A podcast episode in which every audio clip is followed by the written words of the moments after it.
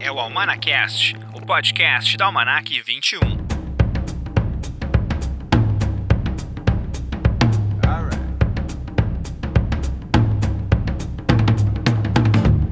Olá, mais um Almanacast especial Festival de Cinema de Gramado, nosso quarto episódio, quarto e último episódio do nosso especial. Eu sou Rodrigo de Oliveira, sou jornalista, crítico de cinema e editor-chefe da revista digital Almanac 21, que esteve em Gramado fazendo a cobertura especial do evento. Nesse Almanacast de hoje, temos entrevista com o pessoal do filme Veneza, então temos entrevista com Miguel Falabella, que é o diretor, com a Dira Paz, que é a atriz, com o Yuri Ribeiro e com o Giovanni Venturini, que são atores também do elenco. Também temos entrevista com os diretores de 30 anos Blues, que foi o último filme a ser exibido na Mostra Nacional Competitiva. Então eu entrevistei o Adradina Azevedo e o Dida Andrade. Também tem entrevista sobre o filme Orla Mundo, com o cantor Orlando Moraes e sua filha, a atriz e cantora também, Antônia Moraes. Temos uma, um bate-papo com o Roberto Birindelli, que é ator, ele é uruguaio, mas tem alma gaúcha e fala um pouquinho sobre a mostra de filmes gaúchos que rolou em Gramado e também um pouco sobre sua carreira. E para fechar esse podcast, eu conversei com o Marco Santuário, que é curador do Festival de Gramado, o Marco Santuário que fez esse trabalho durante muito tempo com o Zé Wilker e com o Rubens Evaldo Filho.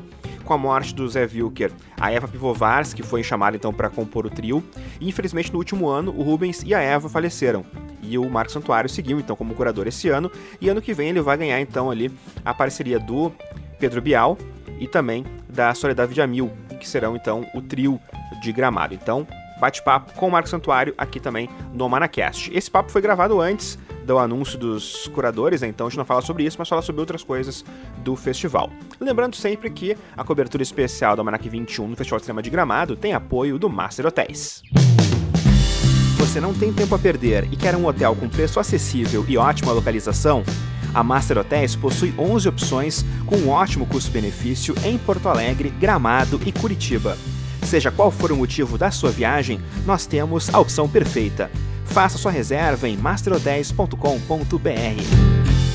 Para começar, vamos com Veneza, então, que é um dos filmes que esteve na mostra competitiva do festival. As entrevistas eu fiz todas antes da premiação, então a gente não fala de prêmios. Veneza ganhou dois, inclusive. Atriz coadjuvante para Carol Castro e também levou direção de arte. Sobre o que fala Veneza? O roteiro é baseado na peça de teatro do Jorge Acame e o Falabella, então, ele traz essa história que se passa num bordel. E tem a história da gringa, que é a Carmen Maura, grande atriz espanhola. Ela é uma cafetina cega e a história se passa por ali. Só que a história volta no tempo também para mostrar como era a gringa quando era jovem. E ela tá idosa agora, lapsos de memória, e ela sempre grita e esperneia que ela quer visitar Veneza. Ela quer ir pra Veneza. Ninguém sabe porquê, mas ela quer ir pra Veneza. Dira Paz faz a Rita, que é uma das prostitutas do bordel, que junto do Tonho, que é o faz tudo do local, que é o Eduardo Moscovis, os dois prometem à gringa que vão levar ela para Veneza. E aí a história vai a partir desse, desse ponto. E eu conversei então com a Dira Paz, com o Yuri Ribeiro e Giovanni Venturini e com Miguel Falabella. Para começar, a gente vai ouvir o papo que eu tive com a Dira Paz sobre esse filme Veneza. Ouve aí. Estou aqui com o Dira Paz, então, para falar um pouquinho a respeito do filme Veneza, que é o filme do Miguel Falabella, que está aqui em Gramado, em competição. Dira, muito obrigado pela participação aqui no nosso Almanaqué. Ah, eu quero mandar um beijo já para todo mundo. Vou falar do que eu mais gosto de cinema. E Dira, eu acho interessante ver Veneza como um filme que ousa sonhar. Eu acho que as pessoas ali, nesse longa-metragem, elas ousam sonhar com algo maior. E a tua personagem, ela consegue fazer com, fazer com que as coisas aconteçam também. Eu queria que tu falasse um pouquinho a respeito da Rita e de como foi também trabalhar com Carmen Maura né? Que é uma das grandes divas né, do cinema mundial. Você acabou de falar, é muito emocionante. A gente fez um filme onde eu acho que a sensação que eu saí da, do Palácio dos Festivais ontem é que as pessoas foram é, impactadas com o desejo de manter vivos seus sonhos. É, a gente passa por muitas dificuldades na vida, viver não é fácil. Agora, tem que deixar dentro desse cristal a capacidade de sonhar, porque o sonho ele te coloca para frente, ele te faz levantar de manhã. E o Veneza é baseado, né, para quem não sabe, na história dessa mulher que é a, a gringa, que é dona de um bordel de fronteira, e a Rita, que é o meu personagem, ela é a mão, a mão direita dessa gringa, porque essa gringa já é cega e ela tem um desejo de voltar para Veneza para encontrar o grande amor. E a Rita cai na besteira de dizer: Eu vou te levar para Veneza. E depois ela tem que dar um jeito de levar a gringa para Veneza. E isso é muito bonito, às vezes também, que eu acho que, que o filme coloca quando você realiza o sonho de alguém, de certa maneira, você está realizando o seu próprio sonho. Existe uma, ingenu uma ingenuidade também, né, nos personagens. Acho isso interessante, né? Porque é um filme que se passa no prostíbulo, é, ele, ele, se passa, então, né, num bordel, mas existe uma ingenuidade, assim, nas figuras ali, aquele lance de querer descobrir uma coisa nova também, não saber do que se trata Veneza e ir descobrindo. Então, acho que isso é legal também no filme. Ele tem essa ingenuidade que conversa com outras coisas que acontecem no filme, que a gente não vai contar, claro, né, pra não dar spoilers, mas tem essa ingenuidade que eu achei muito bonita no filme.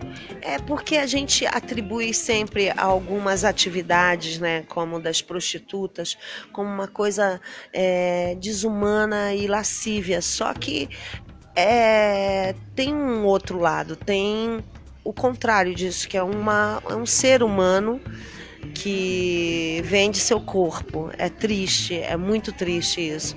Agora, dentro desse ser humano, a gente tem uma coisa muito bonita, que são as diversidades, cada uma de um jeito. Tem uma pessoa que é mais é, é, sonhadora e outra menos. E o Miguel, ele falou: Eu quero essas mulheres, elas são mulheres desgraçadas, mas elas são lindas. Então, uma é doce, a outra é pé no chão, mas é, cuida, é, é carinhosa, é mãezona. Esse colorido de personalidades que ele dá para, para as prostitutas faz com que a gente lembre esse lado humano da vida. E o humano sempre vem em primeiro lugar quando se trata de amor e de sonho. E tu tá aqui em Gramado e eu sei que tem uma história muito boa com o festival e com o Rio Grande do Sul também, né? Eu lembro de te ver no Adelia das, no Adelia das Missões, por exemplo, meu time Toncara, Noite São João. Então tu tem já um contato muito grande aqui com o Sul e ver o, o Passo Festivais ontem com tanta gente curtindo Veneza, acho que tem um gostinho especial para ti e para tua carreira, né? Que já tem tantos filmes interessantes e mais um já entra na lista. Muito feliz porque eu nesse primeiro semestre, não, foi foi final de junho a gente estreou Divino Amor do Gabriel Mascaro, que foi um filme que tem feito me dado muitas alegrias. A gente foi para o Festival de Sundance, a gente foi para Berlim, a gente está viajando o mundo com o festival. Ele vai para Punta del Este, é, Vinha Del Mar, desculpa, eu falei, mas é Vinha Del Mar agora. E agora a primeira sessão de Veneza. Vamos ver o caminho que Veneza vai fazer. E eu tenho para estrear também o Pureza de Renato Barbieri. Ou seja, são três filmes bem diferentes entre si.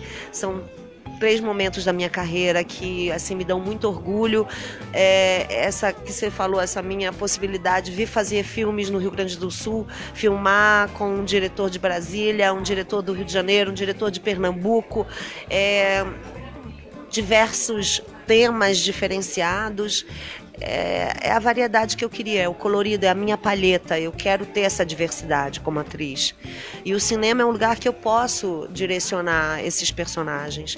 Então, eu tenho muito orgulho do que eu fiz aqui no Rio Grande do Sul. Quero mandar a minha a memória afetiva para Sérgio Silva, esse diretor incrível que faleceu e que me deixou com dois filmes, essa lembrança de dois momentos tão especiais do meu trabalho, que me renderam dois Quiquitos. Eu ganhei Quiquito por Anaí, ganhei outro Quiquito por Noite de São João. Depois tivemos meu tio Matoncara, do Jorge Furtado. Um beijo para todo mundo da Casa de Cinema, que é maravilhoso, divertidíssimo. E eu e ainda fiz um curta em Belém do Pará com o Jorge, que chama Até a Vista também. Ou seja, tô louca para voltar a filmar aqui no, no, Rio Grande do Sul. Eu gosto de ser essa, essa atriz que, que viaja esse Brasil inteiro fazendo cinema. Para fechar, Dira, fazer cinema hoje no Brasil é resistência, é resistir? Sempre foi e sempre será. Muito obrigado, Dira, pela participação aqui no Manacast. Obrigada a todos no Manacast, dizer que é, trabalhar com o que se gosta é um privilégio, eu sei, e, mas a gente faz isso com tanto vigor, com tanta determinação, que se a gente consegue é, atingir o coração das pessoas, o sentimento, a emoção, a gente está cumprindo o nosso papel. Então, esse, essa, essa atividade nunca vai morrer. Muito obrigado. Simpaticíssima de Paz falando sobre o filme Veneza aqui no nosso Almanacast. E agora vamos ouvir o papo que eu tive com o Giovanni Venturini e com o Yuri Ribeiro, que são dois atores que fazem clowns no filme. Eles fazem palhaços nesse longa, que são cenas belíssimas, inclusive no circo que tem em Veneza. Então, tu vai ouvir agora esse papo que eu tive com os dois no nosso Almanacast. Estou aqui em Gramado, então, com o Yuri e com o Giovanni, que são parte do elenco do Veneza. E parte do elenco, inclusive, circense, né? Tem toda uma pegada do palhaço, do clown. Eu queria que você falasse um pouquinho a respeito de como foi, então, construir esses personagens dentro de um filme tão bonito que é esse filme, então, do Miguel Falabella. Olá, obrigado. Obrigado pela oportunidade de falar sobre isso.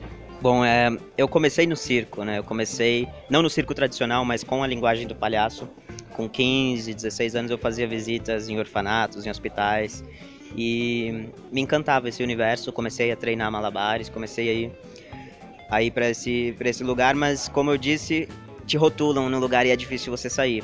E aí eu comecei a ter que provar que eu não sou só um palhaço, que eu sou sim um palhaço, mas não só. Então eu comecei a fazer outros tipos de trabalho no teatro, no cinema, na TV. E por muito tempo eu me afastei do circo e que foi um erro terrível. Porque realmente é, é, é uma arte linda e ser palhaço é uma pureza maravilhosa. Então, Veneza me trouxe isso de volta, me trouxe esse, esse prazer, esse orgulho de ser palhaço, de trabalhar com circo também. E de sim sair da caixinha, mas reafirmando quem eu sou, que eu sou palhaço sim, mas também sou um ator que posso fazer um drama, que posso fazer qualquer tipo de coisa. E a nossa sociedade está acostumada a rotular, a estereotipar a gente, né? a gente tem que sempre estar tá se reafirmando e provando que somos mais que isso. Yuri, tu já tinha alguma experiência como palhaço ou tu mergulhou nessa, nesse lance agora por causa do Veneza? É, eu tinha feito algumas coisas como clown. O Giovanni falou lá dentro na mesa e aí quando ele falou eu lembrei, me perguntei por que, que eu não falei isso tem Doutores da Alegria, lá em Palmas, Tocantins, a gente ia em hospitais alegrar as crianças e naquela época eu estudei palhaço, estudei ser clown, mas ficou, ficou na vida, né? Depois eu não tive, não pratiquei palhaçaria, não fiz oficinas de palhaçaria. Então, quando veio o convite para fazer o filme, primeiro fiquei muito feliz. Acho que primeiro você assume uma responsabilidade, depois você descobre como é que se resolve. E, e aí eles fizeram uma preparação com a gente pra gente fazer um número específico de palhaço. E ali naquela preparação nasceu a nossa amizade, minha e do Giovanni, e a parceria do, dos dois, do, do, do, da dupla de palhaços do circo. E a gente se divertiu pra caramba, a gente caiu, bateu a cabeça, foi muito, foi muito bom.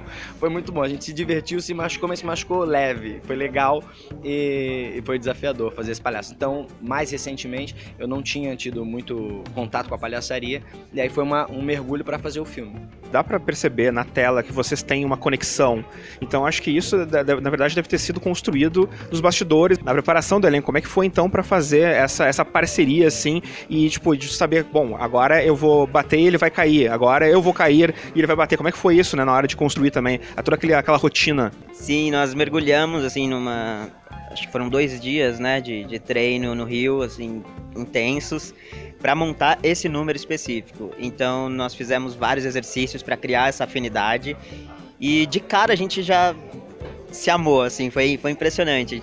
Criou uma liga incrível dentro e fora de cena. E aí dormimos no mesmo quarto no Uruguai, aí os laços foram é, estreitando e realmente a gente se tornou irmãos, dentro e fora. Tanto que no, do set, né, a, a, equipe técnica chamava a gente de Tico e Teco. Porque a gente, a gente não andava separado, assim, a gente criou um laço e um, uma amizade. Mas isso se deu muito pela equipe que a gente tava também, né? Por esse, eles terem abraçado a gente e esse clima de família, esse clima é, prazeroso e harmonioso que todos instauraram no set e a gente foi trazendo para vida e, e, criamos uma linda parceria. Na montagem, como o Yuri falou, na montagem do número, aconteciam acidentes, mas era lindo, era divertido. A gente estava nesse universo circense juntos, que era impressionante, assim, teve sabão no olho, teve cair, bater a cabeça, teve tudo, assim. Tem uma cena muito bonita no filme, que é a cena do drama que inclusive tem um lance preto e branco também, que ficou muito legal. Assim, como vocês conceberam, como tu, como tu entra nessa, né, nessa, nessa construção também da cena junto com o Falabella, junto com todo o elenco? O, quando o Miguel falou pra gente que ia ser desse jeito, primeira coisa que a gente falou, caramba, é, vai, vai deixar o público enlouquecido, né? Porque e a gente não sabe como é que vai ser a fotografia do momento, mas a fotografia entrega que, que, tem um preto e branco que não é preto e branco porque tem um fundo colorido. Que, peraí, que, que, que é isso? Então isso foi muito legal. E era mais entrar realmente na, na, no que foi proposto. Ele tinha, o Miguel ele tinha muita certeza do que ele queria fazer muita certeza. Obviamente ele ouvia gente, obviamente a gente conversava, mas ele já sabia muito bem o que ele queria fazer. Então quando ele veio, o nosso papel naquele momento era entrar naquele jogo e aí, quando você tá numa cena que você tá pintado de preto e branco, fazendo melodrama num circo, é um você rompe barreiras, né? Porque você você pode tudo. Ao mesmo tempo, tem uma câmera ali te captando. E aí que eu tive é, o cuidado de ver como os outros estavam fazendo. Eu tinha que observar os outros, porque aí eu ia conseguir me.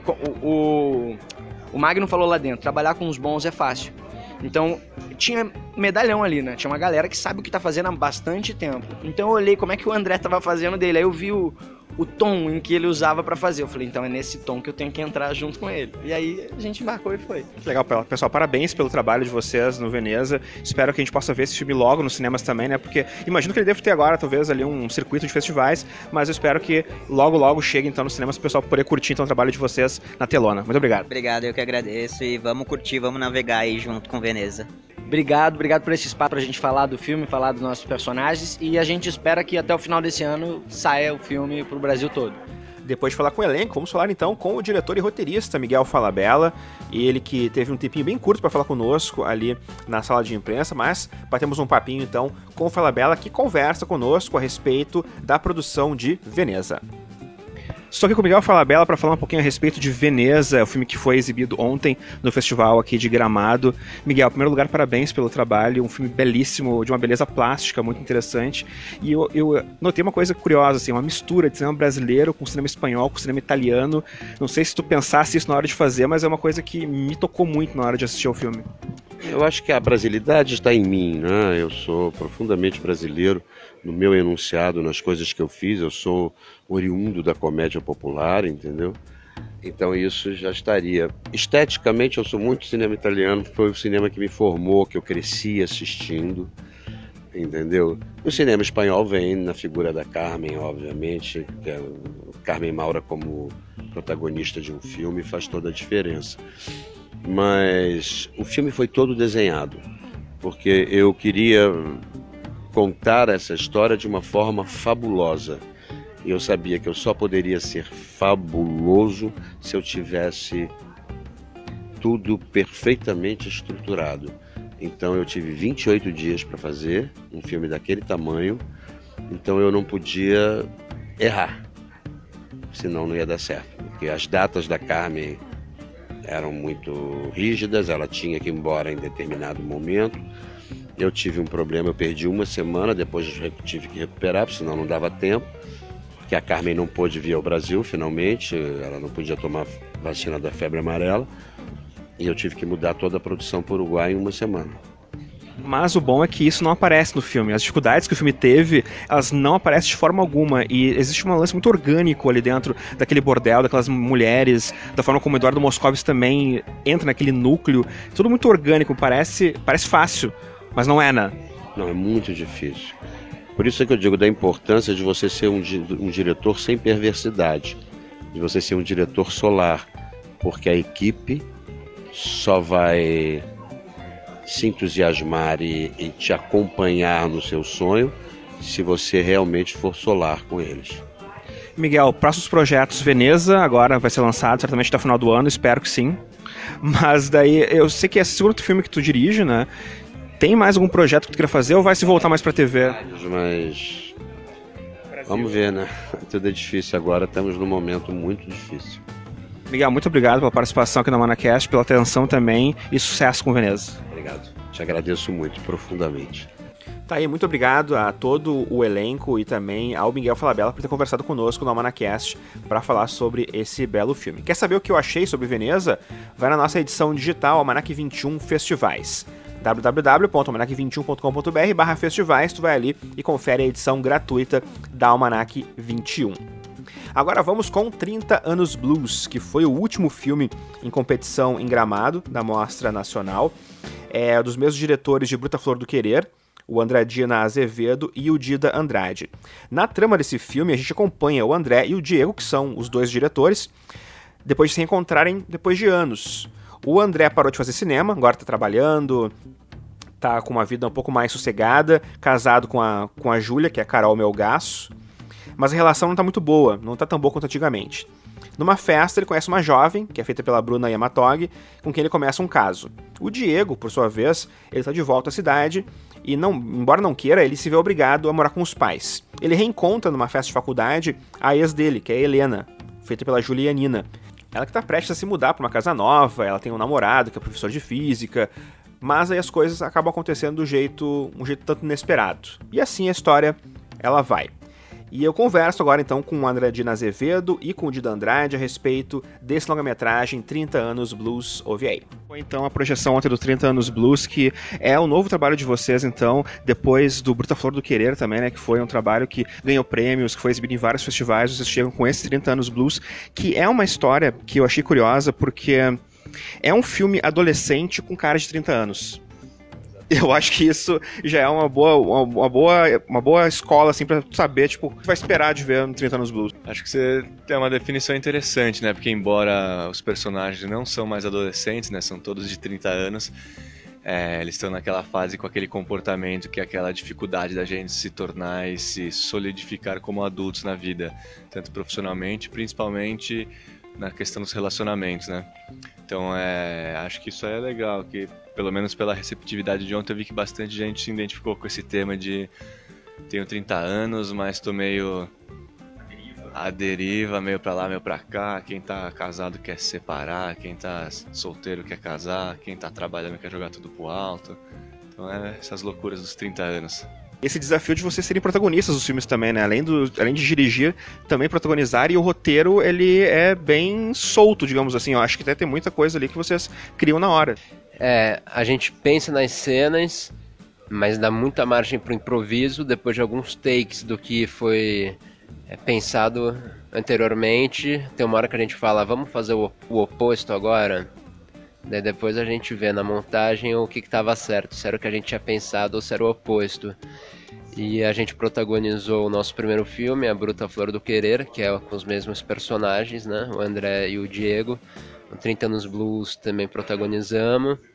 E a nossa ideia é fazer mais filmes contando como se fosse um evangelho, né? Depois a história do primeiro filho, a crise dos 40, a crise dos 50, para lá para frente conseguirem ter uma ideia de um retrato honesto de como foi a vida de um de dois rapazes do século XXI. E eu imagino que vocês fizeram um lance muito crítico também sobre o, o homem dos anos 2019, 2018, assim, um lance tipo, existem a, aquela coisa meio tóxica do, do homem topzeira ali, né, do, dos marombados e tal, e também os próprios personagens de vocês têm problemas e têm coisas que são muito questionáveis ali, ações questionáveis. Queria saber se vocês pensaram esse, essa história também como uma crítica também para essa para essa vida dos homens de 30 anos. Ah, eu acho que que sim. Não que a gente quis falar é uma crítica sobre isso, mas acho que é como é, né? Tem muitos homens como nós e que que a gente cresceu de fato numa numa sociedade, numa geração muito patriarcal e machista e e tem muito disso no filme, porque é, é como é, né? Então os homens fazem suas boçalidades, os homens têm suas, suas crises também, e os homens, como posso dizer, tem aquela coisa deles. Talvez diferente das mulheres, acho que talvez no clichê geral a mulher tem uma uma maturidade mais cedo que o homem, né? Isso também acho que de certa forma está no filme. Os homens são aqueles que ainda estão perdidos e um pouco à deriva, assim, e fazem suas cagadas na vida, né? Os personagens de vocês que estão envolvidos com mulheres, as mulheres meio que servem como mães. É verdade, não, não tinha pensado nisso, mas tem uma relação muito maternal, né? Muito provavelmente pelos personagens é, serem um pouco imaturos ou estarem num momento, num momento imaturo, a outra pessoa tem que fazer uma coisa mais maternal. E imagino que talvez nas relações humanas e amorosas é assim, né? Quando um tá um pouquinho mais imaturo, o outro tem que ir lá passar uma bronca. Comigo e com o André é igual. Quando um tá mais zoeiro, o outro tem que ser o sério. Quando o outro tá mais sério, o outro tem que ser o zoeiro. Queria que você falasse um pouco do elenco feminino, então, que tem no filme, né? Um belo elenco, inclusive, né? Com atrizes que já fizeram uh, séries de TV, HBO, por exemplo, ali, né? Então, acho que foi uma, uma injeção de qualidade também né, nas atuações ter esse elenco feminino junto com você. Muito, muito. Ah, eu tô, sou muito orgulhoso do elenco do filme. É, e foi uma mistura de coisas, né? Tem, por exemplo, a Julianina, que já, que já fez séries e filmes, que já tem uma carreira é, mais reconhecida, que, que é uma atriz incrível, que ela topou entrar num processo muito diferente do que, que ela faz normalmente aí nessas grandes produções. É um processo de, de entrega, de, de bastante ensaio, de descobrindo o roteiro junto, tanto que ela e a Carol Melgaço, as duas protagonistas, assinam também o roteiro como colaboradoras, que elas foram muito importantes pra gente. E nessa mistura também tem outras atrizes como a Carol, que foi o primeiro filme mesmo dela, é, que eu digo conheci ela do teatro. A Bruna também foi o primeiro filme, o primeiro longa dela. Então foi meio que uma mistura de pessoas que entraram na barca mesmo, né? E acreditaram e investiram seu tempo e seu talento ao filme eu fico muito feliz com o elenco que a gente tem mesmo. Quem curte cinema independente vai certamente eh, observar o filme de vocês e vai reconhecer uma pegada de Cassavetes, uma pegada do cinema de Nova York ali dos anos 60, 70. Isso também é algo que vocês pensaram, é uma coisa já muito mais orgânica de vocês que acaba aparecendo no filme. Eu acho que é uma referência tão forte que temos, principalmente no nosso primeiro longa, A Bruta Flor do Querer. A gente enfim, a gente pira, né? Cinema alternativo americano, novela vague. E, e, e, ou seja, a gente estudou tanto no passado que hoje acabou virando uma referência muito orgânica. Mais interessante que durante a montagem do filme, o André trouxe um cineasta muito famoso, mas que a gente nunca tinha, enfim, é, gost... curtido tanto a obra, que é o Godard. E foi um nome importantíssimo na, na montagem, nos cortes. Mas sim, Cassavetes é, é um deus. E bom, imagino que agora o filme vai ter aquela série de festivais, né? Aquela aquele passeio por vários festivais até chegar nos cinemas. Tem alguma já data para talvez o pessoal poder assistir nas telas grandes aí, ou é só festival por enquanto? Imagino que no começo do ano que vem estamos no cinema em circuito nacional. Por volta provavelmente março, abril. Maravilha. Então, Andradina, Dida, muito obrigado pela participação aqui no Manacast. Sucesso com 30 anos Blues aí e os próximos projetos que certamente virão aí pela frente. Muito obrigado vocês pela oportunidade. Mandar um recado pra galera que façam seus filmes aí. A gente teve muita dificuldade, mas a gente fez filmes na raça até hoje. Então acreditem. Se quiserem falar com a gente, mandem uma mensagem, nos achem aí que a gente gosta de trocar ideia, tomar uma cerveja, falar de cinema e ajudar quem tem paixão como a gente. Falou Edice, meu amigo André. Um abraço, Rodrigo. Um abraço, ouvintes. Tamo junto. Tá então, né, o bate-papo que eu tive com os diretores do 30 Anos Blues em Gramado. Quer saber o que eu achei sobre o filme? Vai na nossa edição digital, Almanac 21 Festivais, no almanac21.com.br barra festivais, e a revista é gratuita, tu pode baixar o PDF ou ler também ali no próprio site. Lembrando sempre que nossa cobertura do Festival de Gramado tem apoio do Master Hotels você não tem tempo a perder e quer um hotel com preço acessível e ótima localização, a Master Hotels possui 11 opções com um ótimo custo-benefício em Porto Alegre, Gramado e Curitiba.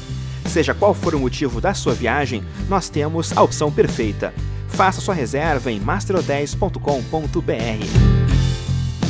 Passada então a Mostra Competitiva Nacional, entrevistamos todos os filmes da Mostra Competitiva, inclusive. Agora vamos com outros filmes também que acabaram entrando em gramado de alguma forma, como por exemplo Orla Mundo, que teve uma sessão especial no Palácio dos Festivais, numa das tardes ali em gramado. E eu conversei com Orlando Moraes e com Antônia Moraes, pai e filha. Os dois têm uma carreira muito interessante na música, a Antônia também é atriz, então eu conversei um pouquinho com eles a respeito desse longa-metragem que foi exibido em gramado e que tem ali um lado musical muito forte vários convidados que o Bruno Moraes trouxe para mostrar um pouco da sua música. É um projeto muito internacional. Então a gente vai ouvir agora esse papo aqui no Almanacast. Olá, tudo bem? Tudo maravilha. Obrigado aí pela oportunidade de me dar esse espaço para divulgar meu filme. Estamos felicíssimos de estar aqui em Gramado, essa cidade que eu amo, adoro. E a gente fez esse filme com o maior carinho, né, com o maior respeito, com artistas de vários lugares do mundo. Espero que ele se dê bem aqui, que ele ache um lugarzinho confortável aqui. Antônia, tu tá do lado de grandes artistas, grandes músicos. Como é que foi, assim, participar, claro, junto com teu pai também, desse longa-metragem e estar junto dessa, desse time? Olha, foi muito, assim, foi uma grande responsabilidade, né? Eu já canto com meu pai há muitos anos, então, assim, eu me sinto confortável com ele, além de ser um artista que eu admiro muito. É, então foi muito emocionante estar com ele nesse filme, ao lado de grandes artistas mesmo, do mundo inteiro. E, enfim, tem participado como um todo do processo, sabe? Não só como artista, mas também na parte da produção, é, ter é, participado como assistente de direção. Então, estou muito feliz de estar aqui, sabe, com esse filme, que a gente está rodando o mundo realmente com esse filme. Já fomos para vários lugares, ainda temos vários lugares para ir. E, assim, a primeira vez que o filme passa aqui no Brasil, passar em Gramado, acho que é um, um, bom, um bom começo. Como é que foi essa história assim de, de, da concepção desse, desse doc? E outra coisa, cinema é apaixonante também, né? Então acho que para vocês que são também desse lado musical, né, fazer cinema deve ser fantástico também. É, para mim foi uma loucura. Na verdade, esse show Orla Mundo tá, estava em Paris em cartaz quando o cara que distribuiu o Buena Vista Social Club foi ver o show em Paris. Aí ele foi três vezes sem falar nada comigo, né? E levou uma equipe e tudo. Depois me apresentou essa possibilidade de fazer o filme Orla Mundo. É, eu na hora fiquei meio assim, porque é complicado, são artistas que não moram em Paris, um mora na China, outro mora no Mali, outro mora, outro mora no Vietnã. Então era complicado reunir todo, todo mundo para fazer aquele filme. Mas quando eu imaginei que aquilo poderia ser uma carta ao mundo do poder de convivência, sabe? Porque Paris tem uma coisa muito bacana, a França, que você não precisa cantar em francês, sabe? O africano não precisa cantar em francês, o brasileiro, todo mundo canta na sua língua, com a sua roupa, com a sua maneira de pensar. A gente respeita todo mundo ali, mas a, não forçosamente, mas naturalmente acontece uma convivência muito interessante. E aí quando eu cheguei, eu falei, bom, como eu sou brasileiro e vou fazer o filme dos Lençóis Maranhenses, também tem que chamar algumas pessoas do Brasil. Chamei dois violinos de Goiás, que eu sou fã completamente. Chamei a Portela, né, a, a velha guarda, e sou monarco, Dona Aura Martins e o Serginho Procópio. E chamei o Caetano também, que é um cara que foi muito importante na minha carreira, tendo eu vindo de Goiânia e sendo filho de fazendeiros, né? É, ali a música sertaneja predominava e o Caetano foi a primeira, foi o meu primeiro farol, tá bom? A música pode caminhar para outro lado a cena que tu divide com o Caetano ali, eu vi que foi bem emocionante, que até tu chega a se, a se emocionar vendo ele cantar na tua frente também, né? Porque o Caetano, embora seja músico também, né? O Caetano, eu acho que para todos os músicos também, né? Ele é meio que um mestre, assim, né? A figura, assim, a ser reverenciada. Então, acho que também teve todo esse respeito também com o Caetano na hora de não só convidar, mas dividir a cena com ele. Eu tenho muito respeito por ele, até porque a primeira parceria, coisa minha que tocou de verdade, é uma letra minha que ele musicou. E aquilo pesou demais na minha vida. E o Caetano é um cara nobre demais, né? Todas as pessoas flecham ele. O Caetano tem assunto para todo mundo, tem ouvido para todo mundo. E eu fiquei muito emocionado porque é, foi essa coisa, quando eu me senti muito, muito sozinho em Goiânia, assim, sem ambiente. E na verdade, como eu toco piano de ouvido desde quatro anos, era uma atração na cidade, mas ao mesmo tempo eu não conseguia achar uma turma, não conseguia achar um. Cheguei a pensar em desistir de, de, de por esse caminho, sabe? Porque meus pais não tinham a menor relação com isso, nem eu. Né? Aquela época eh, era muito travado, tudo muito complicado. E foi o Caetano ir a Goiânia, um show em Goiânia, e acabar com o público em Goiânia por causa de que teve foi um show violento, de as pessoas xingando e tudo. Falei, bom, esse é o cara, vou, vou com ele. E Antônio, o fato de ser também, né, assistente de direção do filme, te abre alguma outra possibilidade na carreira? Assim, te ficou apaixonada pelo trabalho atrás das câmeras? Eu sempre gostei bastante do trabalho atrás das câmeras, sempre foi uma coisa que me, me interessou, assim. Então foi, foi bom poder brincar um pouco com isso, sabe? Ter a liberdade de poder brincar e experimentar mesmo. Eu pude realmente, sabe, experimentar essa área. Eu acho que di dirigir é uma delas. Eu não dirigi o filme, mas eu estava ali pertinho o tempo todo, é, cuidar das coisas, sabe? Organizar tudo. Eu gostei bastante dessa parte. Mas eu sou uma leonina, né? Então, assim, preciso estar na frente da câmera também. Dá pra dirigir os próprios filmes, talvez, né? Por que não? A louca, né? Aquela que faz tudo, é doida. Bacana. E o pessoal poderia assistir esse filme depois de Gramado, onde? Já tem alguma data de previsão de estreia, alguma coisa desse tipo? É, na verdade, eu vou agora, dia 24, vou para Bordeaux. Eu faço um show em Bordeaux e lanço o filme lá. A gente lança logo em seguida em Miami. Eles vão em Los Angeles buscar um prêmio, não vou poder ir. É, Antônia vai receber o prêmio em Los Angeles de melhor filme, é, filme documentário. A gente está competindo também em Washington. E assim, estamos sendo convidados para vários festivais, né? Também é um mundo muito interessante, né? Eu adoro cinema desde, desde muito cedo e sou casado com uma atriz. Então eu vivenciei um pouco essa coisa dos festivais também. E tô apaixonado por isso, assim, é um caminho que eu quero fazer o Orla 2. Então. Orlando Moraes, Antônio Moraes, muito obrigado pela participação aqui no Almanacash. Sucesso com o Orla Mundo e esperamos ver ele nos cinemas brasileiros também. Depois dessa. Claro, sempre tem um roteiro de festivais, depois, claro, chegar aos cinemas brasileiros e também acho que pode ser um filme legal para streaming, por que não, né? Depois Netflix. A gente, ou... a gente pensa muito nessa, nessa possibilidade aí. Eu acho o seguinte: que você, depois de fazer, você não tem que ficar velando as coisas. Elas vão tomar o caminho igual o rio, igual a água. Ela acha seu lugarzinho no mundo. Maravilha, muito obrigado, sucesso. Obrigado, irmão. Muito obrigado mesmo. Depois desse papo com Orlando Moraes e Tona Moraes, vamos com o Cinema Gaúcho. O Cinema Gaúcho teve um espaço bem importante em Gramado esse ano. Pela primeira vez tivemos o prêmio O Kikito de melhor filme gaúcho. Cinco filmes foram exibidos à tarde em Gramado. Tivemos ali a exibição dos Pássaros de Massachusetts, também Super Tinga, tivemos Raia 4, tivemos Plauto e também tivemos ali o Disforia. Cinco filmes exibidos. O que levou o prêmio foi Raia 4, do Emiliano Cunha, que também tinha sido exibido na Mostra Competitiva Nacional. E eu conversei em Gramado com o Roberto Birindelli, que é ator, como eu digo sempre, né, é um uruguaio, mas com alma gaúcha. E ele foi júri da, da mostra foi um dos membros do júri da mostra que escolheu então o Rea 4 como ganhador. Como eu conversei com ele antes do prêmio, ele obviamente não falou para mim que prêmio ele tinha dado, né? O júri tinha dado, mas a gente conversou sobre os filmes e conversou também um pouco sobre a carreira do Roberto, que tá trabalhando um monte em Rio e São Paulo. Então, ouvi o papo que eu tive com o Roberto Birindelli no nosso Almanacast. Então, feliz mais uma vez em Gramado, essa é a primeira vez que eu venho como júri. E a primeira vez que se premia Longa Gaúcho, o que é um, um, um atestado da, da força que está ganhando o cinema e talvez do reconhecimento, se não tardio, mas necessário.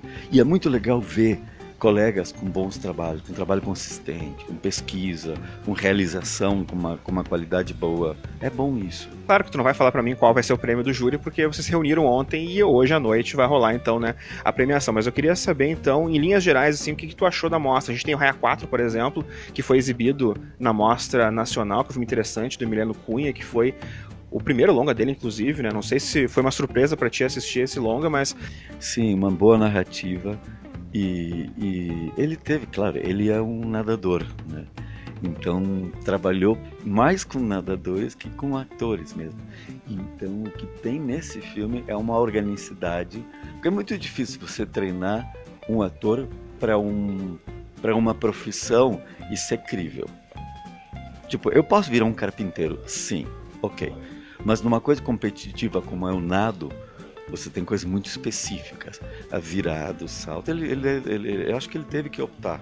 Ou pego atores e transformo em nadadores, ou pego nadadores e transformo em atores. Decidiu pela segunda. Eu acho que se deu bem. E tem Plauto, tem eh, documentários, né? Pertinga também, né? Que é um filme feito na Restinga, um filme fora do eixo ali, digamos ali, né? Do, do, de Porto Alegre. Então, é interessante ver isso também, né? Até e essa chance de passar aqui em Gramado. Sim, é completamente diferente, fora de tudo, assim. E o trabalho que ele fez na África, uh, enfim. É, o que é legal é que tem coisas completamente. não seguem um fio condutor. Assim, são filmes muito diferentes. E essa diversidade é sempre bem-vinda. Eu assisti, eu, infelizmente não consegui assistir todos os filmes aqui, porque fazendo entrevista, escrevendo, vendo os filmes à noite, fica difícil de ver, mas eu consegui ver Os Pássaros de Massachusetts, que foi segunda-feira, que é um filme também bem diferente dos outros, é um filme que tem uma pegada mais lenta, mais intimista, com personagens à deriva também, e foi o filme que abriu, inclusive, né, a mostra aqui em Gramado. É, os pássaros têm essa narrativa. Eu, o próprio menino falou, né, ó, oh, vai ter um tempo diferente, uma narrativa diferente, né, uma coisa completamente urbana e, e, e às vezes é, psicodélica, e às vezes é, é legal, é legal ver, assim, linguagem, pessoal arriscando linguagens, e, e vários deles são os, os primeiros filmes de, deles. Então isso é legal. É, é, é um festival que dê espaço para isso, para um experimentalismo é, que depois, mais adiante, o mercado não vai permitir. A mostra fechou inclusive com o filme do Lucas Cassales, que é um curta-metragista muito talentoso. Ele fez O Corpo, por exemplo, filme que ganhou prêmios em Gramado. O que dá para dizer do longa do Lucas? De uma história asfixi asfixiante, velho. É, é, é e uma narrativa que toda hora está te surpreendendo, porque parece que é uma coisa, não, não é isso.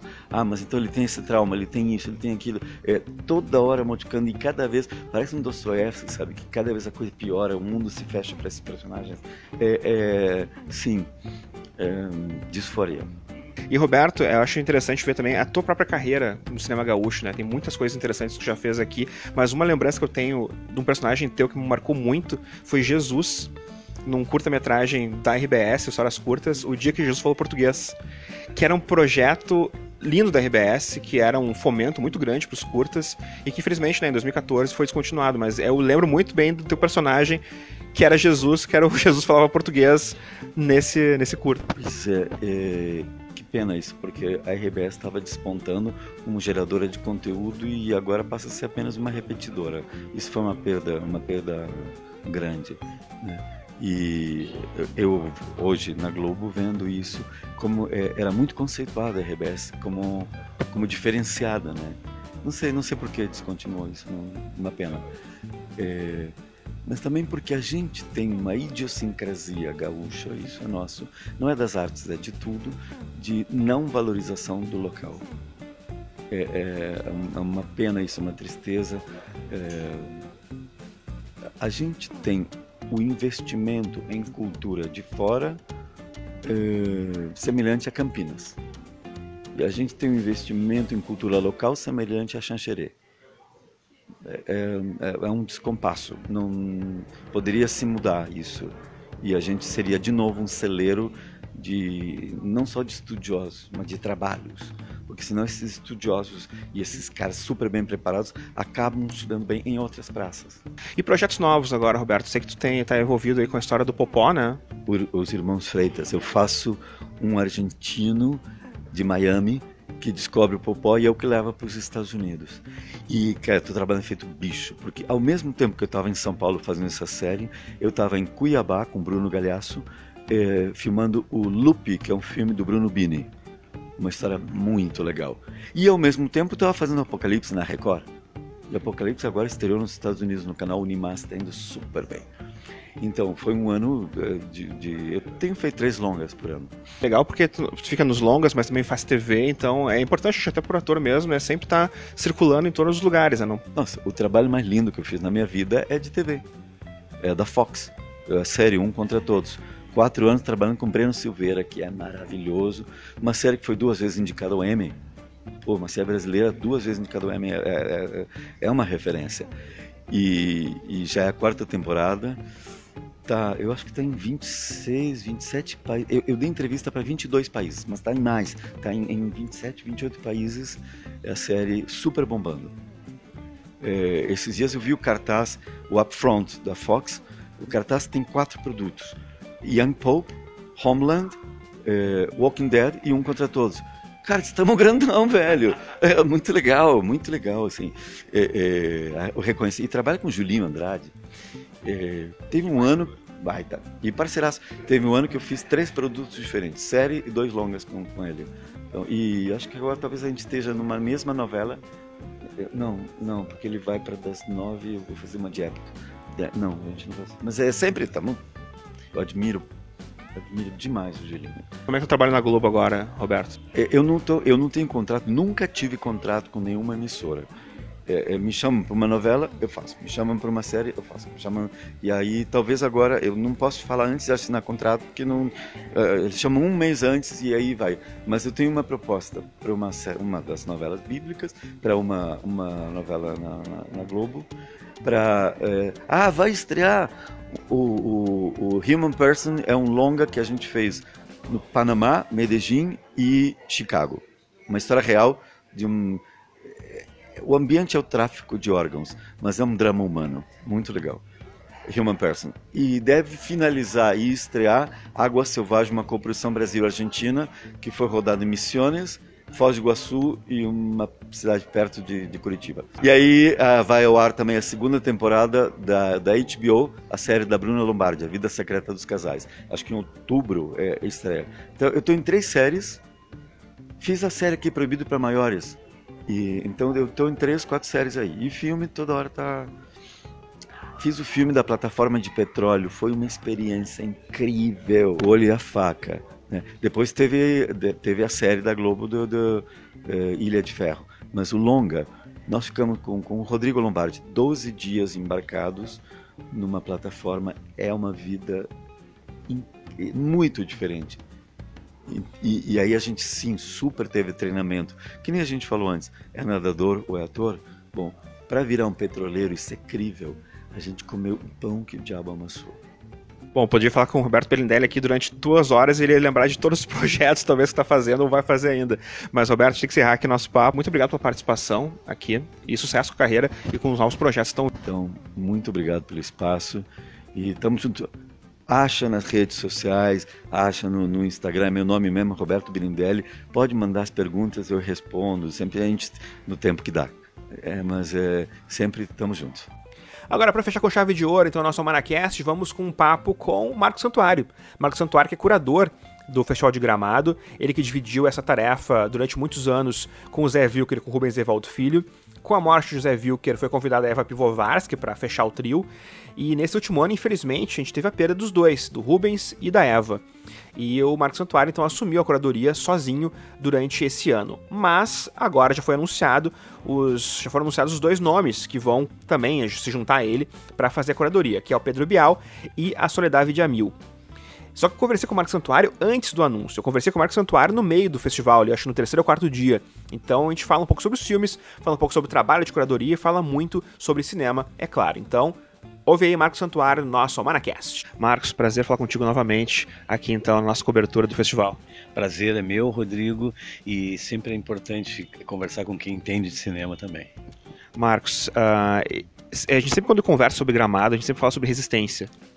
E eu acho que esse ano talvez tenha sido, para ti principalmente, né, como curador, o, o ano da resistência mesmo. A gente teve muitas perdas em gramado e é triste, claro, né, falar sobre a perda da Eva, a perda do Rubens, Eva Pivovarsky, Rubens Evaldo Filho, que eram curadores junto contigo, mas eu vi que tu resistiu. Ah, sem dúvida nenhuma. Eu diria assim, é, quando a gente está num evento como o Festival de Gramado, que por si só é histórico e tem uma força intrínseca já na sua essência, a gente é parte de um processo. é? E o festival mesmo vai encontrando formas de é, passar sobre todas as dificuldades que surgem no meio do caminho. Claro que a perda de pessoas, de amigos, sobretudo, é uma coisa que sempre é, mexe com a gente, mexe com a estrutura da gente. E quando se trata de uma equipe que trabalha por um objetivo, também tem aí uma perda dentro desse processo. Né? A gente já sofreu isso, faz oito anos né, que a gente compôs essa nova curadoria, e lá em 2002 nós com o Wilker no meio do caminho, e depois, esse ano, perdemos a Eva e em seguida, num, num acidente inacreditável lá, o, o, Rubens também nos deixou. Né? Na verdade, em cada momento a gente foi também assimilando a perda, eh, reverenciando a presença, eh, mas eh, entendendo que o show não pode parar, né? A gente está no universo da arte também e, e, nós estamos diante do festival, eh, do maior festival e do festival hoje que tem a maior importância no cenário brasileiro e eh, ganhando cada vez mais força no universo ibero-americano e por ser o festival que está há mais tempo é, no Brasil sem nunca ter parado, a gente tem também uma responsabilidade de não deixar que ele pare. Né? E como tu disseste muito bem, a gente está é, vivendo um momento de é, resistir às adversidades, às dificuldades e também pensar em ações que devem ser construtivas para o futuro do audiovisual e o futuro do cinema. Né? Um golaço desse ano do festival foi ter aberto com Bacurau, né? que é um filme potentíssimo uh, foi fora de concurso, no caso, né? Mas ele abriu o festival, eu acho que meio que mostrando as cartas de como seria Gramado esse ano também, né? Eu acho que é um filme bom também para meio que dizer, para que Gramado diga, olha pessoal, estamos aqui e isso aqui gente, é o que a gente quer dizer também. Sabes, Rodrigo, que essa tem sido uma preocupação muito grande da curadoria sempre, desde que nós assumimos lá em 2012, você deve lembrar que a gente abriu aquele ano com Fernando Meirelles, trazendo 360, um filme que já estava é, ganhando o mundo e que teve a primeira exibição em Gramado e que foi para mostrar também que a gente já entrou com essa lógica de mostrar um cinema capaz de um diálogo muito mais amplo com o universo. Agora mesmo eu fiquei muito feliz, saio de uma sala de debates, depois a gente vai falar sobre isso, em que o filme em questão debatido estava sendo é, é, analisado e elogiado pela crítica especializada, que sempre está presente no Festival Gramado, mas também estava sendo observado e elogiado pelo público que vem aos debates. E é isso o que nós queremos é, ver cada vez mais em Gramado e fomos construindo, sobretudo a partir de 2012. Quer dizer, filmes que possam produzir esse diálogo com o cinema mundial, com o cinema é, ibero-americano, com o cinema brasileiro, com a crítica, com o universo da cidade de Gramado e com o público. Então, Bacurau, quando nós soubemos que Bacurau estava selecionado para o Festival de Cannes, o Rubens e eu já afinamos a ideia de que iríamos fazer todos os esforços para que ele viesse a Gramado. E aí nós começamos a trocar eh, contatos com uh, a direção do filme e com a produção. É, não é nunca um diálogo muito fácil, porque um filme da estatura, da qualidade e da força que tem Bacurau, ele é um filme desejado por todos no mundo. Não é à toa que já ganhou vários, ganhou o prêmio do júri é, da crítica em Cannes e já ganhou prêmios em várias partes do mundo Hoje, eh, essa semana mesmo, ganhou três prêmios no Festival de Lima, está indo para outros festivais, já está estreando no Brasil, já tem pré-estreias aí e tal. Quer dizer, é um filme muito desejado. Mas é, oito anos de curadoria e nossas experiências anteriores, tanto as do Wilker, do Rubens, da Eva e minhas, vão proporcionando eh, situações em que a gente consegue estabelecer novas relações para novos momentos. Então foi aí que a equipe do Bacurau, eh, sobretudo a Emily, que é a produtora, e o Kleber, que já estiveram aqui em Gramado com Aquários e com a própria Sônia Braga, que também era protagonista daquele filme e é protagonista de Bacurau, eles naquele momento vieram para para Gramado, diretamente de Cannes também, a mesma situação, e eh, tiveram aqui eh, uma experiência muito importante de, eh, de, de também entender mais o festival, perceber a atualidade do festival, como é que ele está hoje, porque quem vinha a Gramado há 20 anos, sei lá, né, décadas, não pode ter a ideia de que o festival continua daquela maneira.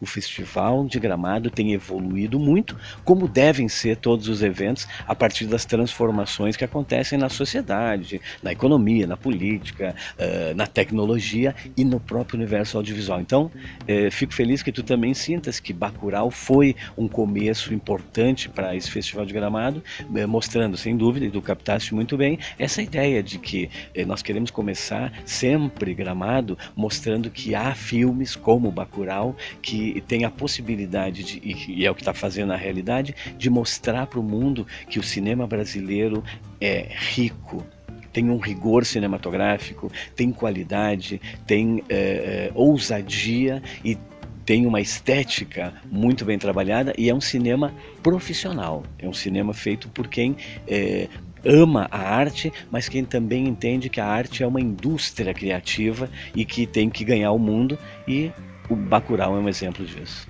Na hora de fazer curadoria, Marcos, uh, tu, tu pensa, tipo, ah, vamos escolher alguma coisa do sul, alguma coisa do sudeste, alguma coisa do norte, nordeste. Tem essa ideia, assim, de meio que mapear o Brasil? Ou é muito coisa que chega e às vezes coisas que tu vê em festivais também, que tu quer trazer para cá? Como é que é esse momento de pensar e de mapear, então, né, esse, essa curadoria?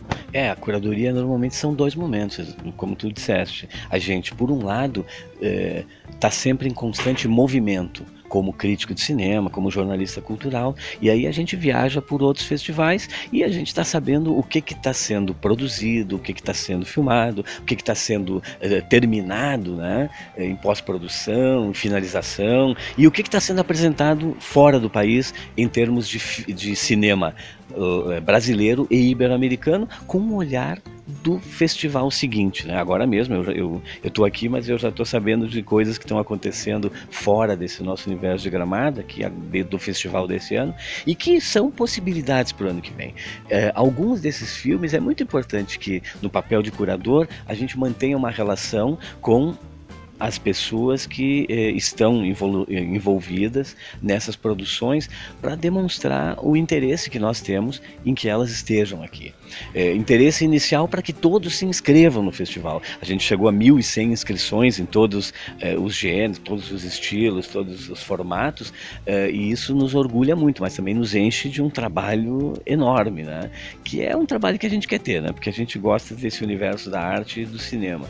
Mas é a partir dessas inscrições também que acaba acontecendo naturalmente esse processo de apresentação da diversidade também, como tu dizes, do ponto de vista regional. Tá? A gente não precisa ficar buscando, uh, precisamos de um filme do Ceará, precisamos de um filme de Brasília, precisamos de um filme gaúcho. Uh, isso é uma coisa que nós vamos analisar como é que como é que está esse mapa geográfico da cinematografia nos selecionados do festival lá no final né? lá no final. Aí a gente encontra com essas maravilhas que foi Raia 4, um filme que é, foi exibido aqui, recebido com muita eh, intensidade por toda, toda a crítica, pelo público. A gente, então, Gaúcho. Aí a gente tem Pacarrete, filme cearense, do Alain de Berton, é, que ganhou o mundo, teve no Festival de Xangai, do outro lado do mundo, teve em vários outros lugares, mas que também vai ter a primeira exibição no Brasil aqui em Gramado. E é um filme do Ceará, quer dizer, ele vem, de alguma maneira, representando aquele cinema. Aí a gente começou a mostra competitiva com O Homem Cordial, um filme de Brasília.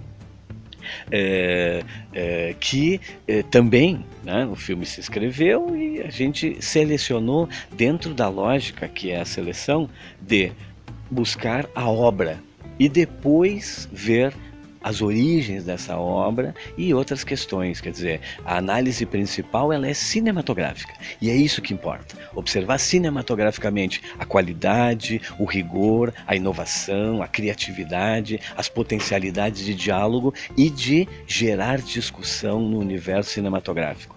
Aí depois, se dentro dos 14 longas metragens que a gente seleciona para essas duas mostras, brasileira e é, estrangeira, se dentro desse universo a gente tem a possibilidade de encontrar também diversidade regional, aí nós estamos realizados. E no caso dos estrangeiros, esse ano está sendo maravilhoso, porque nós temos sete filmes de sete países diferentes que se impuseram pela sua qualidade e por essas outras características que eu disse, que faz parte de um festival.